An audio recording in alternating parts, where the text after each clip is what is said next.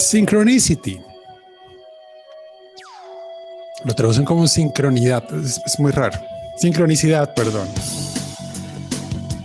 Eh, el señor Carl Jung, del que usamos mucha teoría, eh, psiquiatra y psicoanalista, eh, dentro de las múltiples cosas que hizo, tiene una teoría que es la de la sincronicidad.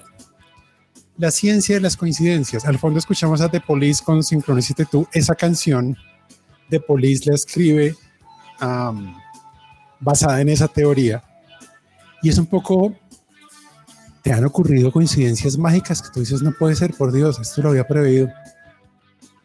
Pues resulta que los seres humanos y nuestro cerebro tienen una capacidad para reconocer patrones brutal. Es tan alta que muchas veces te empuja esa famosa intuición. Son datos que tienes guardados que tú no eres consciente que los tiene y el gobierno y el uh, cerebro, tu gobierno real, dispara esa acción. Hoy vamos a hablar de procesamiento de lenguaje natural de la magia que hay ahí, eh, de esa sincronicidad, porque um, sacamos patrones en datos que a veces ni sabemos que tenemos y de echamos mano de eso para experiencias conversacionales del otro mundo. Vamos a hablar de BERT, de GPT-3 y tenemos una super invitada a quien le gusta esa banda que está sonando. Eh, va a ser un muy buen iRock show y también con nuestro gran amigo Miguel Chitio. Bienvenidos.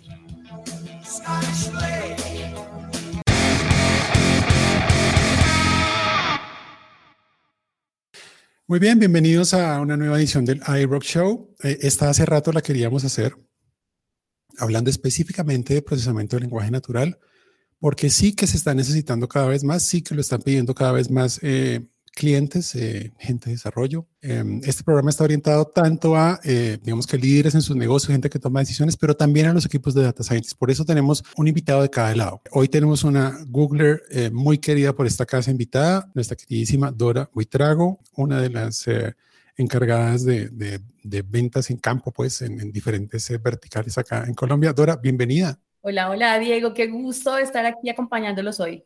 Gracias por la invitación. Gracias a ti por venir, por tener un poco ese punto de vista eh, más aterrizados del negocio de cómo el procesamiento del lenguaje natural ayuda a las organizaciones, como Google ahí eh, lidera buena parte de lo que pasa en el planeta. Y eh, nuestro queridísimo y respetadísimo señor eh, Miguel Alexander Chitiva, eh, maestro, bienvenido. Muchas gracias Diego por tenerme acá como invitado nuevamente. Con gusto yeah. estaría atendiendo preguntas.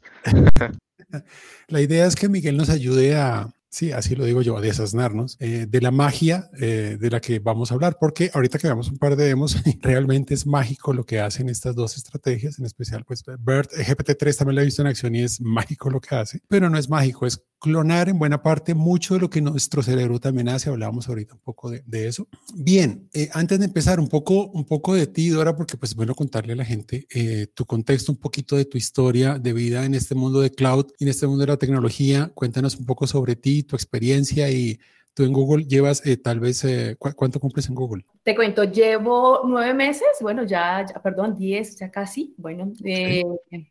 empecé en enero de este año en Google, vengo de otra multinacional de tecnología, Oracle. Eh, aquí, pues muy feliz de ser Googler y muy feliz de las soluciones de Google y obviamente de contar con un ecosistema de partners tan maduro como el que tenemos, por ejemplo, Grupo 2 hace parte de esto. Me ha gustado bastante el mundo Google porque no solamente son soluciones de tecnología, sino también ayudar a los clientes a mejorar sus procesos de negocio y sus retos estratégicos, pues a través de las soluciones tecnológicas y con buenas prácticas, cultura, innovación. Ha sido muy interesante estos, estos últimos meses, así que bueno, feliz de, de estar en, en, esta compañía. Súper. Vamos a empezar entonces con, con, el señor Miguel, un poco de contexto para luego adentrarnos en la parte de, de negocio. Primero, Miguel, eh, procesamiento de lenguaje natural. Quisiera como primero enmarcar ese campo dentro de inteligencia artificial, si uno más o menos quisiera contar de qué se trata procesamiento del lenguaje natural? Procesamiento del lenguaje natural en sí mismo es, es como un, una subrama de la inteligencia artificial y del aprendizaje automático de máquinas. ¿Sí? Que busca es justamente eh, pues nosotros como, como, como seres eh, sociales eh, nos comunicamos mediante el lenguaje, es que las máquinas logren entender el lenguaje que nosotros utilizamos y explotar, pues obviamente, esa, esa, herramienta que es el lenguaje.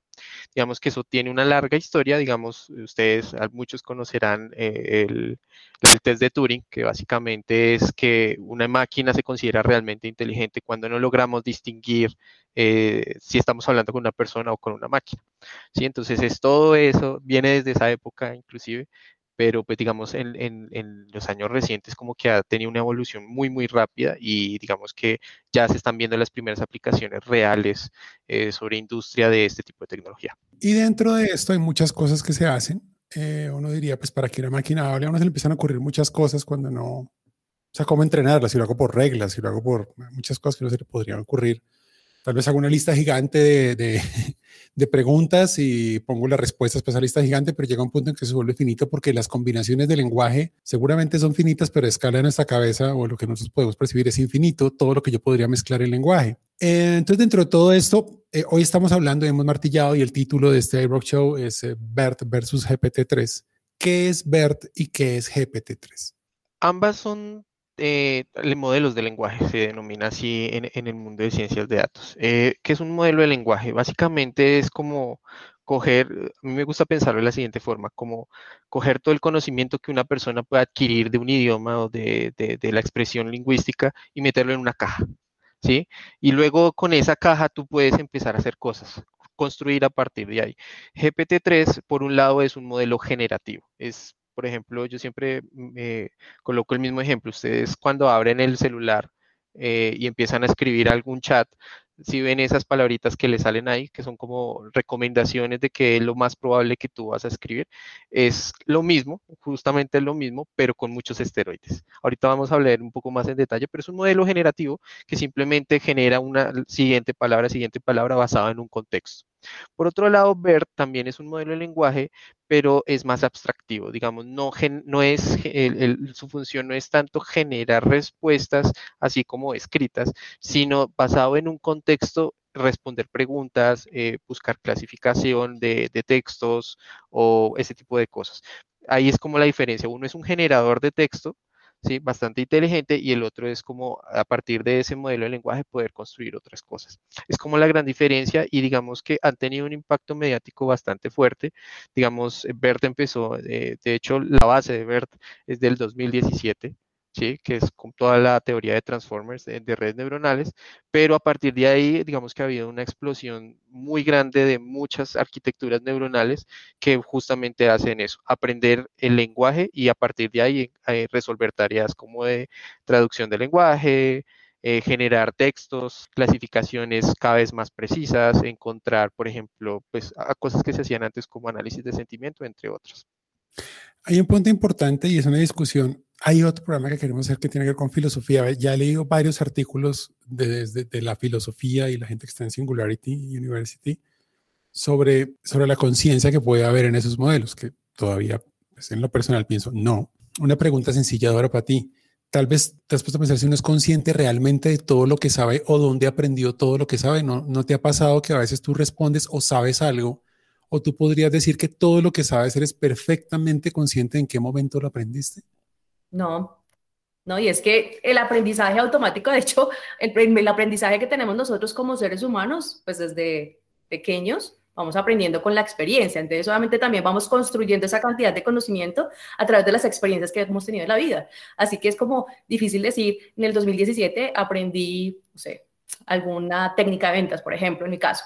Eh, o aprendí a explicarle tal cosa a mi cliente. Entonces ha sido como cuando tú lo vives, por ejemplo, en, temas de experiencia de aprendizaje automático, aprendí, estoy muy en el lenguaje hoy de BERT, pero cuando estamos en temas de aprendizaje y conocimiento, definitivamente aplica mucho la experiencia y cuáles han sido las lecciones aprendidas a través del tiempo. De eso mismo echa mano, eh, echan mano estos modelos. O sea, a la larga no tiene una cantidad de datos ahí guardados de, de, de en este caso, el lenguaje, montones de conversaciones, textos, textos, textos y lo, que juegan es que son capaces de, dado, un contexto nuevo o dado un conjunto de palabras nuevas, tratar de decir cuál podría ser una respuesta o cuál podría ser la siguiente palabra o el siguiente conjunto de palabras para esa nueva frase, eh, que es muy parecido a lo que a uno le pasa. Eh, eso, eso para mí fue como lo revelador cuando los empecé a revisar. Dije, esto es, es interesante y es un camino que creo que le está poniendo a la humanidad un, enfoque interesante de inteligencia artificial. Para aterrizarlo un poquito, ya en términos prácticos, en términos de negocio, en términos prácticos, en términos de negocio, Google, eh, yo creo que ya es reconocido y en varios análisis aparece como líder en el tema de procesamiento de lenguaje natural aplicado a casos prácticos, a negocio y a la vida de las personas. ¿Por qué Google puede reclamar? O sea, ¿por qué no puede decir sí, tienen razón? O sea, ¿cuáles pueden ser indicios de esos, Dora, que le digan a uno sí, es que Google eso sí está adelante? Eh, definitivamente adelante y lo sentimos día a día. Por ejemplo, cuando entramos a Google Search, al buscador, eh, creo que todos lo usamos y hace parte, bueno, o todos no, en mayor cantidad de personas lo usamos. Por ejemplo, eh, en algunos momentos no sabemos cómo escribir. Por ejemplo, no, no sabemos cómo consultarlo exactamente a Google. qué es lo que necesitamos. Entonces, por ejemplo, quiero saber cuáles son las técnicas apropiadas para yoga por ejemplo. Eh, y pues obviamente no, no siempre estoy pensando en cuál va a ser el contexto o la pregunta exacta más bien, pero sí sé el contexto. En ese orden de ideas, por ejemplo, Google, cuando tú entras al, buscador, tú le pones clases de yoga y él automáticamente busca información útil y la pone a disposición del usuario que la esté buscando. Ahí, por ejemplo, yo creo que es el, uno de los casos más rápidos en la vida diaria que tenemos eh, y que pues obviamente podemos ver que es el líder de este tipo de, lenguajes naturales. Muchos ejemplos se me vienen a la cabeza, pero por ejemplo uno de negocio que me parece muy ganador es una, una empresa de telecomunicaciones en Estados Unidos que utilizó el lenguaje natural para entender cuáles son las quejas de sus clientes qué es básicamente lo que le duele al usuario y creo que nos ha pasado a nosotros cada día con la llamada por el Internet, por ejemplo pero hay un, tipo de, dudas que siempre se repiten, la factura o tengo mala conexión, etcétera. Entonces lo que él hizo fue, como decía Miguel, construir ¿sí? sobre esa caja cuál es el conocimiento que tengo acerca de mis clientes y en el momento que ellos llamen, puede identificar exactamente qué es la, cuál es el contexto de la pregunta que está haciendo el, cliente y de esta forma darle una respuesta inmediata y obviamente ayudarle a mejorar la experiencia con esa empresa de telecomunicaciones. Ahí mencionaste un punto clave y es el primer eh, reto que uno, que uno tendría como compañía que implementa una cosa de estas. Uno dice, GPT-3 que, que, digamos que es capaz de responder o trabajar sobre cuál es una respuesta adecuada para lo que uno pone. La base de entrenamiento de GPT-3 es absurdamente grande. son billones de términos. Eso quiere decir que para que yo monte un sistema como el que acaba de decir Dora en mi telco o en mi o soporte a mi app que ha crecido un montón y no sé, hago delivery y tengo cientos de personas y quisiera empezar a tener una parte que sea como respuesta por voz automática. Yo tendría que trabajar con billones de esa manera. Se me toca arrancar de cero, ver dónde compro esa base, cómo le hago para ese primer punto. O hay alguna manera de saltarme eso? ¿Cómo es que funciona la lógica de eso? Entonces, esa es una de las grandes revoluciones que han tenido este tipo de modelos basados en transformers. ¿sí? Hay algo que es el fine tuning o, la transferencia de conocimiento de una tarea a otra. ¿sí? Digamos, eh, ustedes han visto ya mucho, digamos, eh, en visión que uno puede reutilizar modelos, ¿sí? que digamos, eh, identificar objetos, clasificación, uno puede coger como esa base y a partir de esa base construir algo de propósito específico, pero yo no reentreno con miles de millones de imágenes para esa tarea, sino de pronto eh, cojo esa base y sobre eso construyo. Antes eso era imposible en lenguaje natural y sí tocaba hacerlo. Pero ahí es donde viene, por eso, la revolución de, de BERT y todo este tipo de, paradigma eh, nuevo, ¿sí? De todo este paradigma nuevo. Yo puedo coger esa base de BERT que está entrenada con millones y millones de textos o con GPT, eh, entre otros algoritmos, Roberta, bueno, hay cantidad de modelos ya sobre eso que grandes compañías con el músculo financiero ya han entrenado. Google, Facebook, eh, Microsoft, eh, ahorita vamos a ver de OpenAI, de muchas compañías que tienen el músculo financiero para gastar, porque literalmente para eh, construir ese corpus, entrenarlo, requiere casi que millones de dólares para, para entrenar esa caja, que yo digo que es el, el modelo de lenguaje.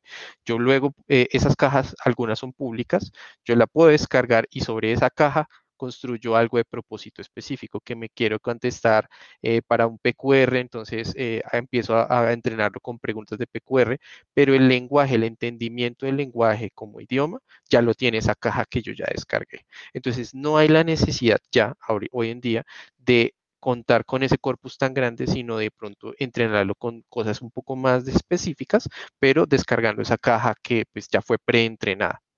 Esa es como la, diferencia. Para, repasar lo que estamos diciendo. Entonces, hay un, hay un primer caso que ya trabajamos hace un par de años que tenía que ver con historias médicas. Entonces, yo tomé un corpus que ya estaba, fue diferente la estrategia, o sea, fue diferente la solución, pero de todos modos yo entrené con un corpus inicial de texto libre que bajé y sobre ese luego tomé el otro corpus específico de historias clínicas y lo coloqué. Hoy día, entonces, que puede hacerse más rápido, yo podría tomar uno general que hay eh, y tomo solo todas las conversaciones eh, de mi mesa de ayuda y con base en eso coloco el corpus encima de ese otro y ahí es que yo obtengo las respuestas. Es decir, no necesito todo el lenguaje español porque el lenguaje español es el que bajo, digámoslo así, y luego coloco el lenguaje específico que necesito para que aprenda a hablar eh, sobre, qué sé yo, eh, condiciones de alguna enfermedad específica o sobre lubricantes para, para avión o combustible para o sobre zapatos o moda. Entonces, cada contexto yo lo, yo lo conecto y sobre ese es que construye la, solución. Hay otro caso más reciente que no podemos mencionar el cliente, pero sí podemos contar un poco del, no santo, pero sí el milagro, que, que hemos aplicado BERT eh, exitosamente a eh, gestión de proyectos para un cliente grande e importante. ¿En qué consistió el tema, Miguel? Bueno, entonces este fue un proyecto un poco peculiar porque, digamos, cuando estamos haciendo el, acercamiento con el cliente no hemos visto como ese tipo de, de, técnicas aplicado en ese tipo de contexto en particular, de proyectos. Entonces, para contar el cuento corto, digamos, esta empresa maneja muchos proyectos en paralelo, cientos de proyectos. ¿Listo?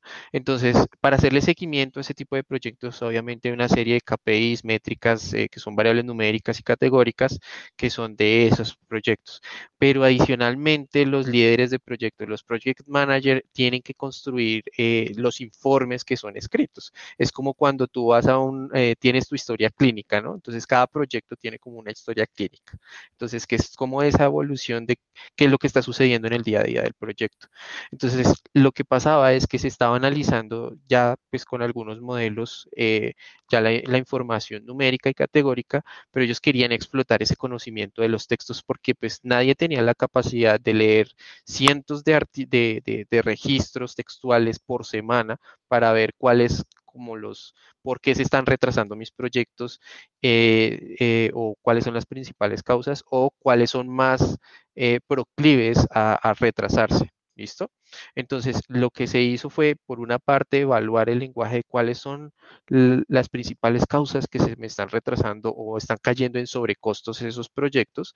Y por otro lado, intentar predecir en un margen de periodo de hasta cuatro meses con anticipación la probabilidad de que un proyecto se me retrase tomando, como te digo, la información textual y numérica del proyecto. textual, que es como el, diario de los proyectos, y sobre, esa, sobre ese diario lo que he hecho es extraer las preguntas típicas eh, de por qué falla o cómo funciona, y luego con base en eso incluso también trabajar con capacidades predictivas. O sea, cogí texto y hice respuestas e hice predicción. Tal cual. Entonces, eh, el principio que nosotros ejecutamos fue que eh, por ejemplo, proyectos con ciertas características, eh, digamos que eh, se, los, los, problemas o los fallos de, en los proyectos más o menos como que tienen un mismo comportamiento, ¿sí? Es decir, las causas son como similares y puede que eh, no en el mismo periodo de tiempo, sino tal vez de años, porque digamos esta empresa tiene años de, de, de estos registros, tiene más de tres años de, semana a semana, que es lo que le está pasando al registro. Entonces, el modelo es capaz de recoger toda esa historia mirar hacia el pasado que de pronto esta causa con este tipo de proyecto que es grande o que tiene ciertas características, eh, cuando ocurrió esto, se retrasó. Entonces aumenta la probabilidad, por lo, por lo tanto yo podría empezar a predecir en un futuro, como te digo, nosotros lo hicimos hasta un periodo de cuatro meses de anticipación, eh, la probabilidad de que mi proyecto se vaya a retrasar o caer en un sobrecosto. Bien, entonces ahí lenguaje natural para extraer eh, y tener capacidades predictivas. Extraer información de cual y a cuanti y ese cuanti convertirlo a eh, capacidades predictivas. En el mundo de retail, Dora, yo sé que hay cosas que eh, acá hemos hecho también cosas con, con Grupo de Éxito, pero en el mundo, Google, ¿qué más ha hecho que tenga? Porque tiene todo ese journey. Cojo lo textual o cojo eh, las grabaciones y de ahí hago una cantidad de cosas hacia adelante. Em, ¿Qué cosas ha hecho Google? Hay, hay, muchos casos y para retail que, que, pues es una de las industrias que yo, que yo más, o que tengo muchos clientes de la industria de retail, bien, eh, y es donde encontramos una cantidad de casos de, de, de uso bien interesantes. Y aquí algo súper importante es lo que les decía hace un momento, cómo mejorar la experiencia del cliente.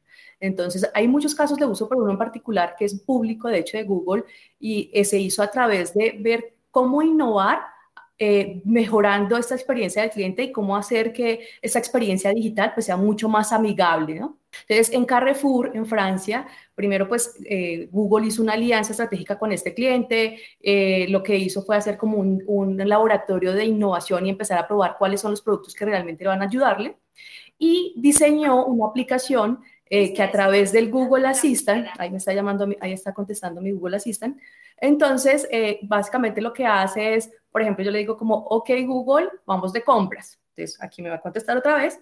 Y le digo, ok Google, vamos. Ahí está el Google Assistant. Ok Google, ok Google, vamos de compras. Y Google lo que va haciendo es escuchando al usuario para saber cuál, va, cuál es su pedido. Ahí escucha. No, te, no toca llamarlo bastante. ok. ok. Ya. Um...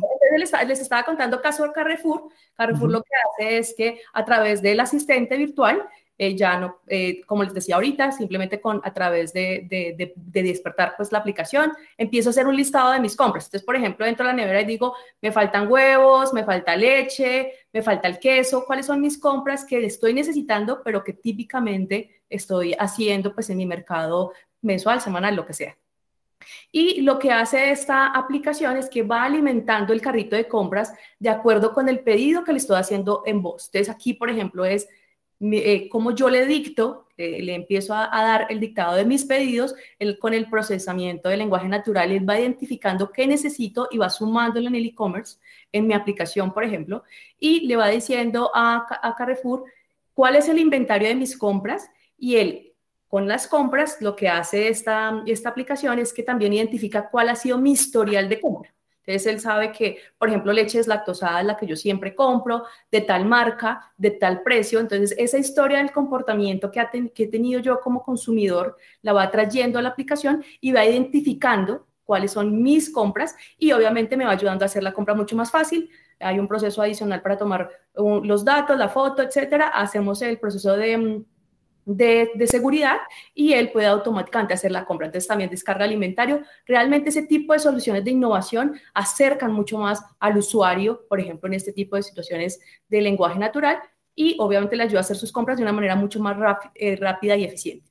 Cuando uno escucha esto, eh, yo retail de cualquier cosa en Colombia, ropa, artículos para el hogar o en la región, uno dice, bueno, ¿cómo arranco? O sea, ¿cómo le hago para porque se, se, escucha medio ciencia ficción. La gente lo sigue viendo, es, es, es, todavía curioso, pero mucha gente lo sigue viendo lejano. Cada vez más tenemos implementaciones, pero ¿por dónde empezar? Cuando uno ve ese camino, ahora uno escucha y dice, esto está, está largo o está, o está muy, muy complejo, eso no es para mí. ¿Por dónde arrancar o qué cosas yo debería chequear para saber si puedo empezar un camino de estos? Me, me, me, voy otra vez un poco a las palabras de Miguel y él estaba contando en su, en su proyecto, de, en su, el proceso que ustedes tuvieron a nivel de proyectos y qué es lo que el cliente tenía como historia. Entonces, eh, un punto muy importante es saber exactamente cuál es la historia de, de por ejemplo, de mis clientes. Eh, qué, es, qué están buscando, qué es lo que compran típicamente. Esa historia que muchos clientes ya la tienen organizada en, en, en lagos de datos, etcétera, lo que permiten hacer es primero identificar, o sea, como cliente yo me paro y digo, ¿qué necesito? ¿Qué necesito responderle al negocio? Primero quiero ayudarle a la experiencia del cliente. Por ejemplo, en el caso de Carrefour, innovar, ser diferente, ayudarme a posicionar como una empresa que está pensando cada día en buscar soluciones que van mucho más adelante en tecnología, pero que le facilitan la vida al cliente. Entonces, el punto de partida es que quiere resolver el negocio. Muchos retails están hoy pensando cómo van a mejorar esa experiencia, pero lo importante aquí es qué quieren para sus clientes, que obviamente la satisfacción de los clientes va a traer más revenue, me va a ayudar también, por ejemplo, eh, a disminuir la cantidad de personal que tengo para atenderlo en agentes telefónicos, entonces me va a ayudar a optimizar costos. Entonces, es eh, iniciar es ver qué caso de uso quiero desarrollar. Pero la tecnología ya está sobre la mesa, es lo que decía Miguel, hay una cantidad ya de corpus que están prediseñados y que obviamente me sirven para arrancar. Nosotros son soluciones como Dialogflow, eh, me permiten ya eh, hacer procesos mucho más rápidos de interacción entre el usuario eh, y los dispositivos. Así que yo creo que la tecnología ya está y que los, los clientes pueden tener una ganancia temprana en sus casos de uso entre tres, dos meses, por ejemplo. Ahí mencionaste algo importante y un buen, un buen lugar para curiosear. Ustedes entran a cloud.google.com. Ahí, de las muchas cosas que hay, tienen acceso, hay, hay demos y AutoML eh, son soluciones prehechas que son de, digamos que para usuario final. O sea, realmente es clic, clic y probar. O sea, hay cosas. Eh, Dialogflow es una de las que también hemos usado en Colombia, que está pensada para que yo trabaje en los flujos de conversación y eso lo conecte a diferentes salidas, bien sea por chat o por audio para correo, para diferentes tipos de respuestas, eh, Dialogflow también es una buena forma para, para, empezar a entenderlo. Yo quiero, yo quiero que miremos un, demo, voy a, voy a, compartir aquí pantalla, eh, y para los que escuchan el, el podcast, pues les vamos contando de qué se trata, pero este demo que es de, de BERT, ok, ahí está. Eh, este demo, pues, hay, que darle crédito, ni más faltaba, lo publica Pragna Calp Tech Labs y eh, esto explica de alguna manera cómo es, cómo es que funciona BERT. Entonces, lo que he hecho es que en la parte superior me permite pegar hasta mil caracteres porque es una prueba de lo que yo quiera. Este está en español y viene para varios idiomas. Entonces, lo que hice fue que tomé de Wikipedia los primeros mil caracteres que hablan de COVID-19. Entonces, leo rápidamente el texto para que más o menos los que están escuchando los que escuchan el, y no ven, sino los que escuchan el, programa eh, lo tomen en cuenta. Entonces dice el o la COVID-19 acrónimo del inglés Coronavirus Disease 2019, en español conocida como enfermedad por coronavirus 2019 e incorrectamente como neumonía por coronavirus. Es una enfermedad infecciosa causada por el virus SARS-CoV-2. Produce síntomas similares a los de la gripe o catarro, entre los que se incluyen fiebre, tos, disnea, mialgia, fatiga. En casos graves se caracteriza por producir neumonía, síndrome de dificultad. Bueno, ahí van los síntomas. Mm, y choque séptico conduce a cerca de 3.75% de los infectados a la muerte. No existe tratamiento específico. Las medidas terapéuticas principales consisten en aliviar los síntomas y mantener, voy a robar por este numerito, las funciones vitales. La transmisión del SARS-CoV-2 se produce mediante pequeñas gotas, microgotas de flucna que se emiten al hablar, estornudar, toser respirar, hasta ahí me corto. Entonces, pensemos en, dado ese texto, pensemos en preguntas que uno podría hacer eh, o que alguien puede hacer sobre ese texto. Entonces, alguien podría decir, digamos que la primera, ¿cuál, cuál podría ser? Eh, ¿Cuál se les ocurre? Suéltame una hora. Mm, ¿Qué pasa si tengo fiebre? difícil, me la, pusiste dura. ¿Qué pasa si tengo fiebre? Vamos a ver si la, si la toma. Vamos a, empezar, voy a poner acá una segunda más sencillita que voy a decir es que es COVID. Bien. ¿Cuáles son los síntomas? Ok, ¿cuáles son los síntomas de COVID? Okay, ¿Qué otra se les ocurre? El tratamiento. ¿Cuál es el tratamiento para el COVID? A ver si la agarra. ¿Otra? Otra. Eh, lugares, no sé, para, para diagnóstico o no sé, ¿a, dónde me puedo acercar? ¿O algo así? No, porque el texto no la tiene. Ah, ok. O sea, son tópicos que puedas preguntar sobre el texto que... Él tiene base, una base, un corpus español gigante y encima em, pusimos este pequeño texto de COVID. Tú le dirías que sobre este le puedo hacer preguntas. Okay. ¿Cómo, se propaga la enfermedad? Sí. ¿Cómo, se, trans, cómo se transmite? ¿Cómo se propaga? Bueno, piensa que propaga no dice, vamos a ver si lo toma para transmitir. Propaga, para transmite, sí. Ahí según está escrito está transmisión. Vamos a ver. Vamos a ver, a ver qué hace. Ahí, Dios mío. Ahí se fue. Dice que se tarda un ratico. Eh, muy bien. Ok. Bueno, capaz si tengo fiebre, lo coloco como síntomas. Ahorita miramos más.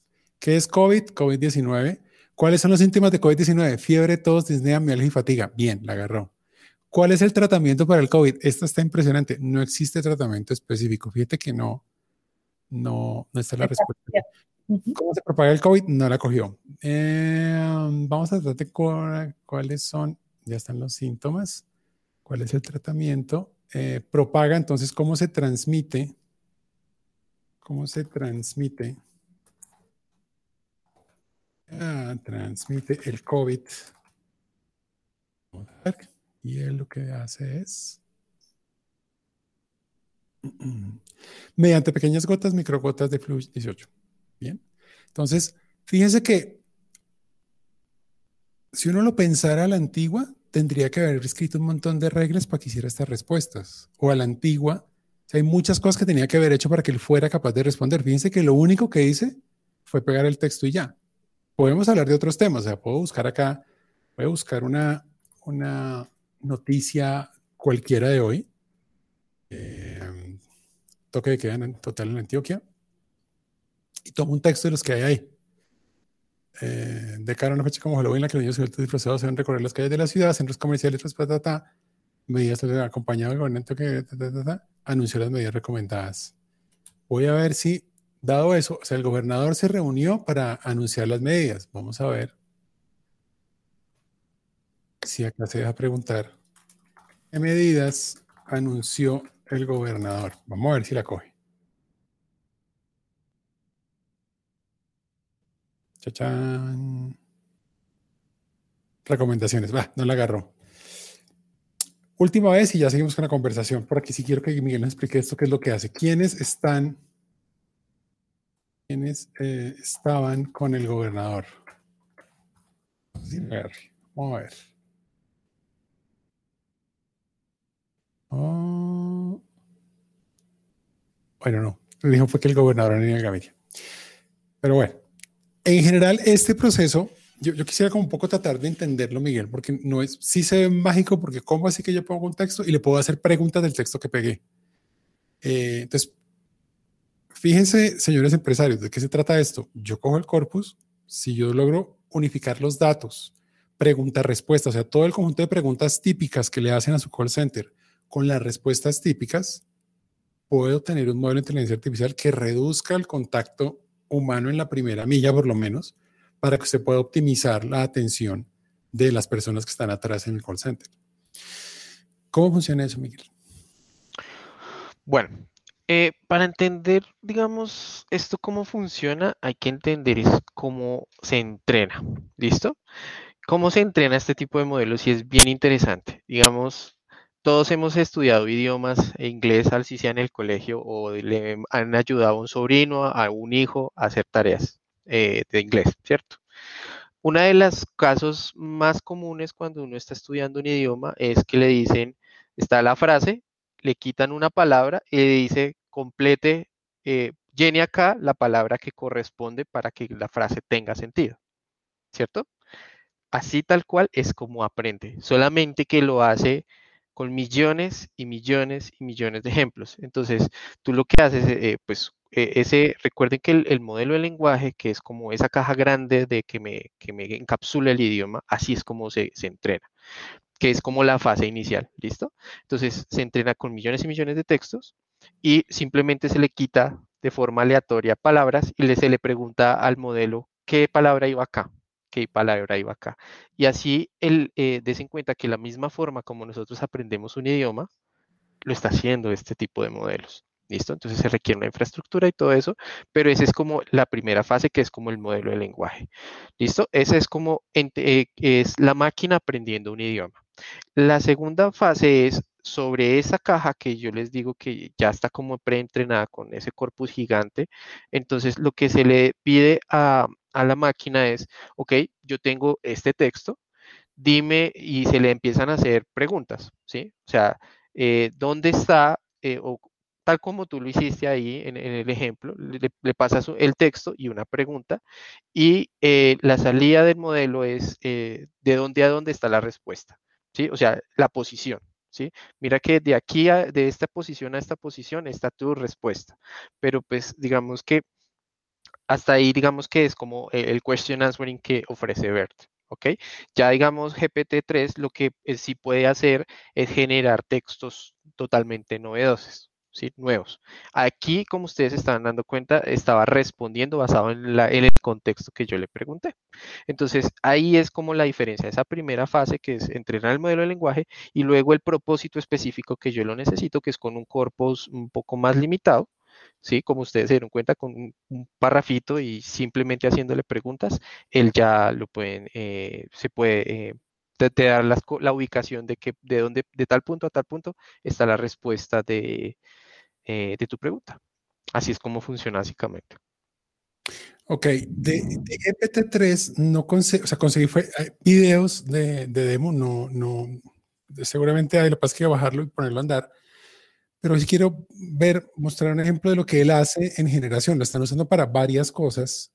Y este que está acá, este que está acá, lo que está haciendo eh, es que genera mm, código de acuerdo a lo que tú estás diciendo. Entonces, fíjate que acá, si yo le doy preso, él dice, quiero un botón que se vea como una marca de, como una, de color eh, watermelon, de color eh, sandía.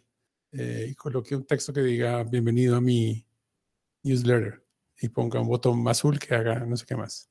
Entonces lo que hace es que va interpretando y va generando el código. O sea, con lo que yo voy ordenándole, él va ejecutando y va generando el código de una vez. Em, ya, hay, ya hay una tendencia grande a, a tratar de, de, poner esa capa nueva para que yo empiece a hablar de mis ideas y se codifiquen las ideas en yo tener que echar códigos, una nueva forma de programación orientada al usuario final. Eso se está trabajando bastante. Eh, esta es una de las, de las aplicaciones bien, bien interesantes de GPT-3. Entonces, fíjense que es más, eh, digamos que lenguaje puro para la salida. Eh, acá hay otro más que tiene que ver con, con, con layout. Entonces, yo voy, digo, ok, voy a colocar el, el logo de Google eh, una cajita de búsqueda y dos eh, botones sencillos en color tal, y él hace ahí la, colocó el buscador de Google.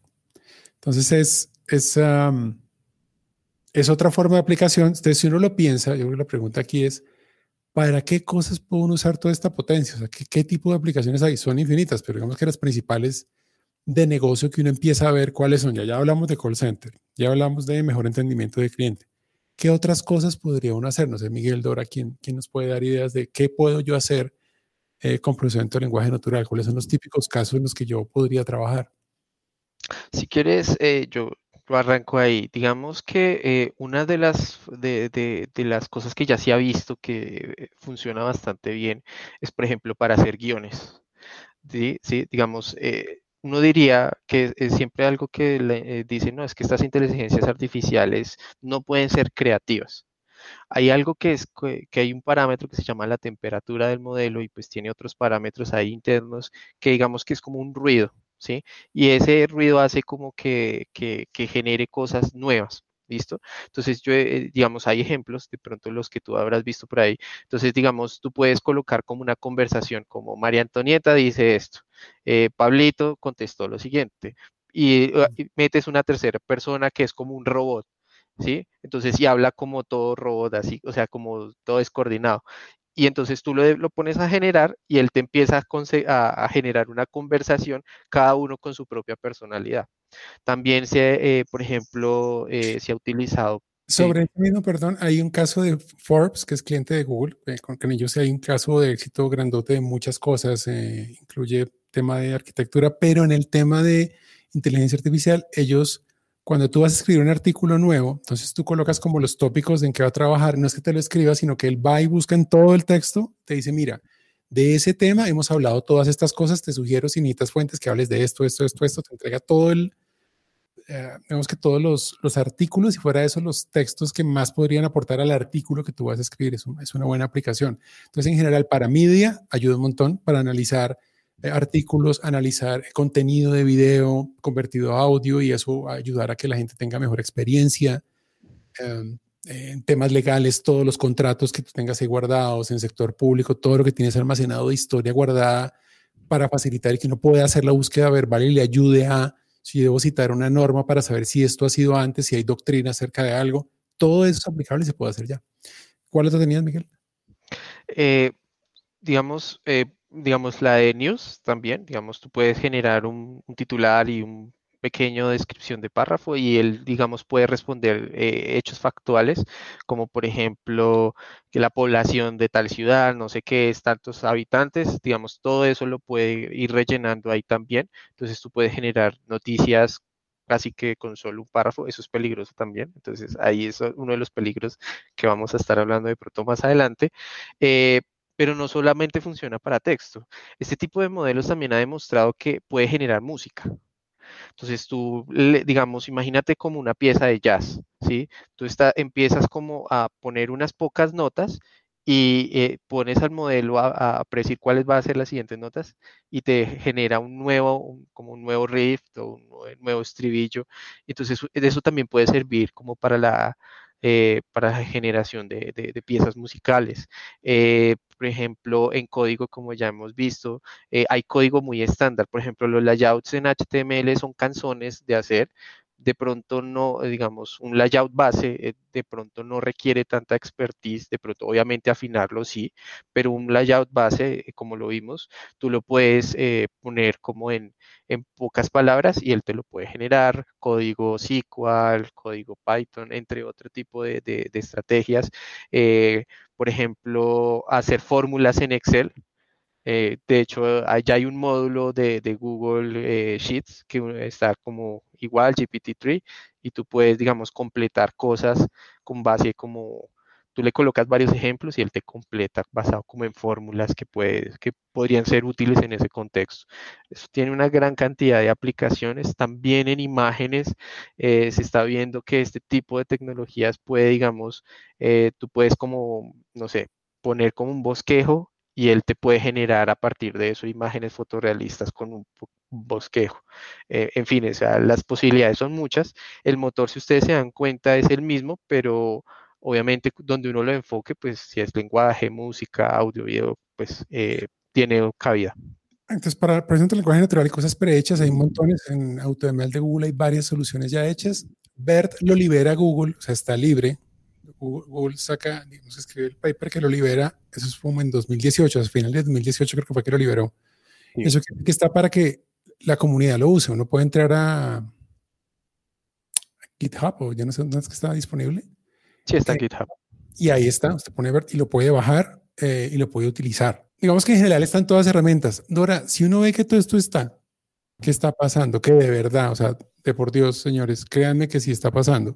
¿Qué es lo que hace que los negocios no sé si es temor o dónde están esas barreras que hacen como que no, o de pronto si hay fans dentro de las organizaciones que dicen, sí, yo sé que eh, equipos que quieren hacerlo, ¿cómo hacer para saltar eso y que se le midan? O sea, ¿qué es lo que está haciendo que tal vez las organizaciones no le entren a algo que seguramente les puede generar eh, una cantidad de eficiencias? Total, totalmente. O sea, es decir, lo que tocabas decir, las, y yo al final, en el, en el pasado les estaba diciendo, la tecnología está, eh, ¿Qué encuentro yo en los clientes normalmente? Ese temor de hacer eh, eh, alguna, alguna aplicación innovadora o hacer, utilizar esas herramientas de última tecnología. Yo creo que ha sido también parte de su experiencia. Eh, venimos de sistemas core muy grandes, donde han sido dolorosos y y de unas implementaciones muy largas, eh, y los clientes se quedaron en que pues son años de implementaciones, de muchos recursos, de mucho dinero. Infortunadamente muchos de los clientes siguen contando con esa cultura, eh, digamos, un poco reacia a, ser eh, más innovadores. Vuelvo al tema de innovación definitivamente. y yo creo que ahí es donde realmente está el temor. Es como una cultura organizacional que tiene una barrera para tener cosas nuevas, para, para traer nuevas tecnologías a las, a las organizaciones.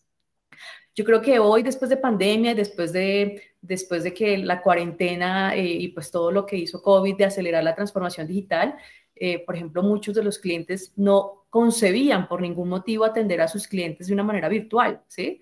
Eh, y nosotros, por ejemplo, éramos acostumbrados a ir al cliente, a verlo, o sea, a estar con él, y muchas de las industrias eran totalmente pegadas, llamémoslo a eso, a esas visitas que tenían que hacer. Llega COVID, obviamente no hay forma de salir, nos tenemos que cuidar, temas de bioseguridad, y empezamos a entender que hay una forma diferente de hacer negocios, hay una forma diferente de tener una personalización con un cliente a través de una pantalla y empezar a crear un vínculo. Eh, ha sido un proceso difícil, pero creo que el hecho de mandarnos a la casa ayuda a muchas organizaciones a, tener una cultura de trabajar desde de una, de una, forma virtual, de tener soluciones que están en la nube, por ejemplo, que ese era un temor, si ustedes ven hace unos años atrás, ningún cliente se quería ir a la nube, o sea, ¿cómo así la nube, la seguridad, dónde están mis cosas, quiero ver mi servidor aquí al lado? Y pues llega lo que les digo, eh, la, la forma de acelerar más rápido la transformación digital de un cliente que fue que fue esto que nos está pasando. Así que yo creo que, que, que, los clientes están entendiendo que hay formas de hacer las cosas diferentes y que tenemos que utilizar toda esta tecnología que ya está de la mano y, por ejemplo, cuenta con, con nosotros. Google, sus partners están con los clientes acompañándolos y a ver cuáles son esos retos, cómo podemos tener una ganancia temprana y a ver resultados rápidos. Eso, eso, eso realmente le ayuda al cliente a entender que no tiene que pasar por otra vez esos procesos dolorosos, sino que definitivamente puede hacer algo mucho más rápido, mucho más aterrizado y tener mejores resultados. Ay, ¿cómo hacerlo? Cada vez pues con los costos tampoco son hay que probar clave los datos, o sea que de alguna manera primero hay que pasar por una fase de datos importante, los datos se necesitan. Fíjense que todos los temas del lenguaje natural de propósito específico requieren que de ese propósito específico yo tenga mi propio corpus. Es decir, yo uso el del lenguaje español, pero me toca poner encima el del dominio del problema que voy a trabajar. Si vas a hablar de moda, si es un tema de noticias, si es un tema de soporte a fallos técnicos en una red eh, celular, qué sé yo. Eh, se necesita eso. Y no ante todas las compañías lo tienen. Todas tienen grabadas las conversaciones de los call centers de años ahí guardadas. Se puede bajar, se convierte a texto, eso ya está, ya hay APIs eso y se coge el texto y con eso se entrena el modelo. Hágale, o sea, se puede. Muchas formas de aplicación. Em, de la mano de Google hay muchas cosas que se pueden hacer acá eh, y en general es, sentimos que es más cómodo, realmente es más cómodo, hay mucha tecnología en, inteligencia artificial, está bastante adelante del resto Ejemplo de ello es que cosas como BERT son liberadas por Google para que la comunidad las use. Y, uh, y, es lo mismo que usa para todas sus soluciones. Yo quisiera preguntarte, no quiero irme sin la pregunta siempre de, de banda de todos nuestros invitados, Dora. ¿Tú eres, eh, um, de qué tipo de música eres tú, Dora? Ah, ¿Tú qué escuchas? Yo escucho mucho pop. ok. Me gustan las canciones de mujeres empoderadas que me ayudan como a subir el ánimo. Muy bien. Pues, muchas cantantes eh, y yo creo que la industria también ha cambiado bastante en, ese, en, en, este tema, así que, por ejemplo, me motiva una muy buena canción de alguna mujer cantándola en la mañana, por ejemplo. Me, me parece muy eh, motivador. Ok, ok. Um, estoy buscando, estoy buscando, acá está. Es que es demasiado baladita, pero sí, claro, Rosita, una chica linda, ¿qué más faltaba? Sí, sí. Um, esa es Pink. Eh, just Give Me a Reason se llama. Um, Dora, ¿a ti a qué te suena Google en Colombia? ¿A qué, ¿A qué canción te suena o a qué banda te suena Google? Tú dirías, Google es igual que qué en este contexto, más en este contexto de pandemia. ¿A qué me suena? ¿A qué me suena Google? A mí me suena a innovación. Y yo no sé si recuerdan cuando Queen hizo esta canción larguísima que todo el mundo pensaba que no iba a sonar y fue definitivamente que marcó un hito en la historia. A mí me suena Google a eso, a mí me suena Google a que es totalmente distinto, a que hace cada día em, nuevas formas de trabajo accesibles a todas las personas. Eh, a mí me suena Google a que realmente la cultura está en todas las organizaciones y que pueden sacar el mejor provecho. Innuendo, tal vez. No sé si es esa, innuendo, no sé si es esa la que te suena de Queen. Eh, también tenía otra de Queen que tiene mucho que ver con el tema y era con la que quería cerrar, que también sé que Queen te gusta, a Kind of Magic.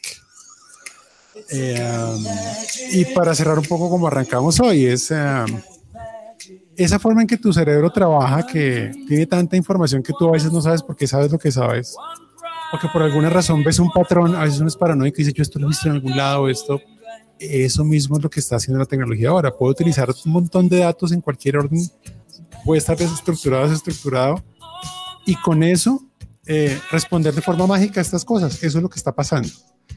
Eh, y es real, se puede utilizar eh, y está a la mano. Miguel, no me quiero ir antes sin un poco los tips para los data scientists, para estos pobres, sufridos equipos de data science que están en compañías que están luchándola para que los dejen hacer cosas. Eh, ¿Por dónde empezar? O sea, tips para arrancar en este mundo de procesamiento de lenguaje natural. ¿Por dónde empezar? ¿Cuál puede ser un buen roadmap de estudio? Arranque por acá, pruebe esto primero, busque un problema de este estilo. ¿Cuál puede ser un camino seguro para que esos, para esos equipos de trabajo arranquen en, en el mundo del procesamiento de lenguaje natural?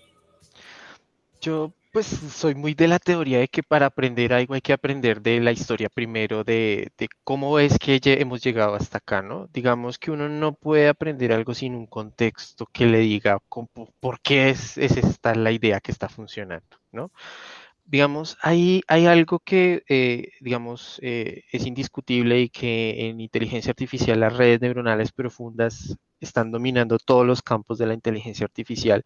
Lo primero es la matemática para ese tema, ¿sí? Álgebra lineal, ¿sí?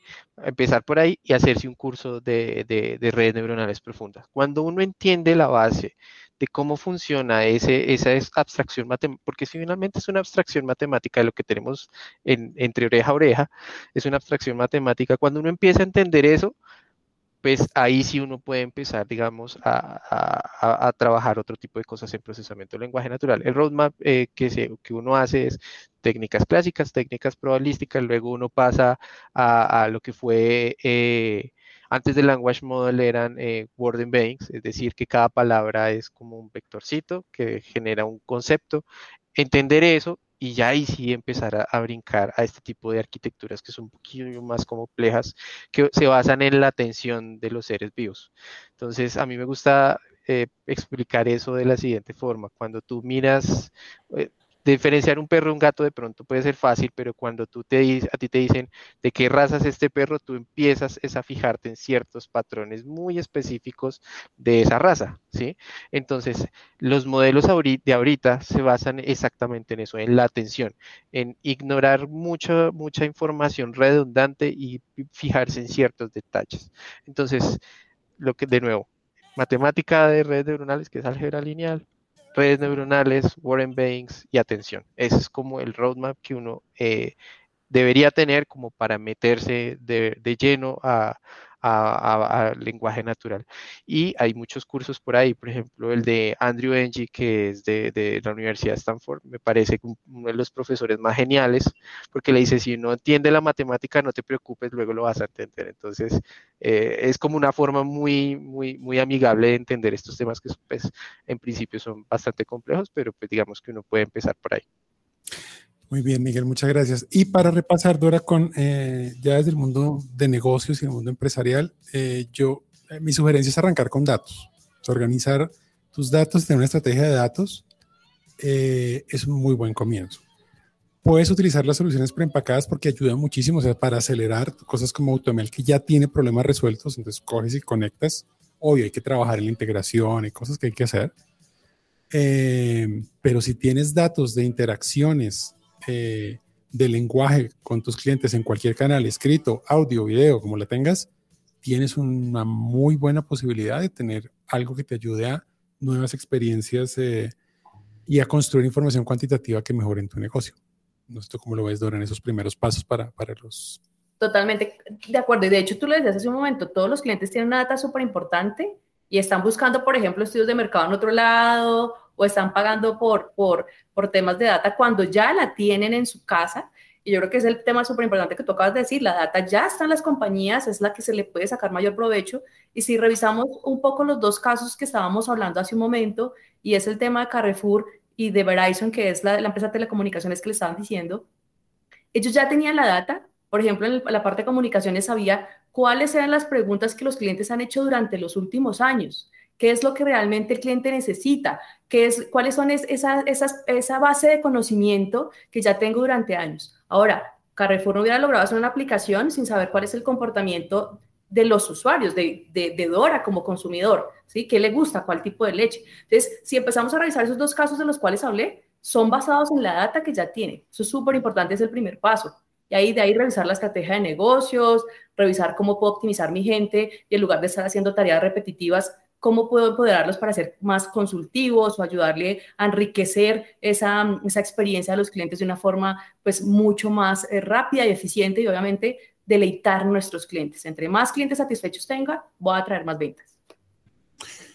Muy bien, chicos, muchísimas gracias por acompañarnos en este nuevo AI Rock Show. Eh, creo que nos quedan pocos AI Rock, Show, AI Rock Show para este año. Se fue este año en pandemia, eh, pero con grandes resultados, afortunadamente, en tecnología. Estar encerrado nos ha puesto a estudiar más y a producir más. Eso ha sido muy bueno. Muchísimas gracias, Miguel. Muchísimas gracias, Dora, por acompañarnos el día de hoy. Eh, nos veremos entonces en el próximo AI Rock Show. Gracias, gracias.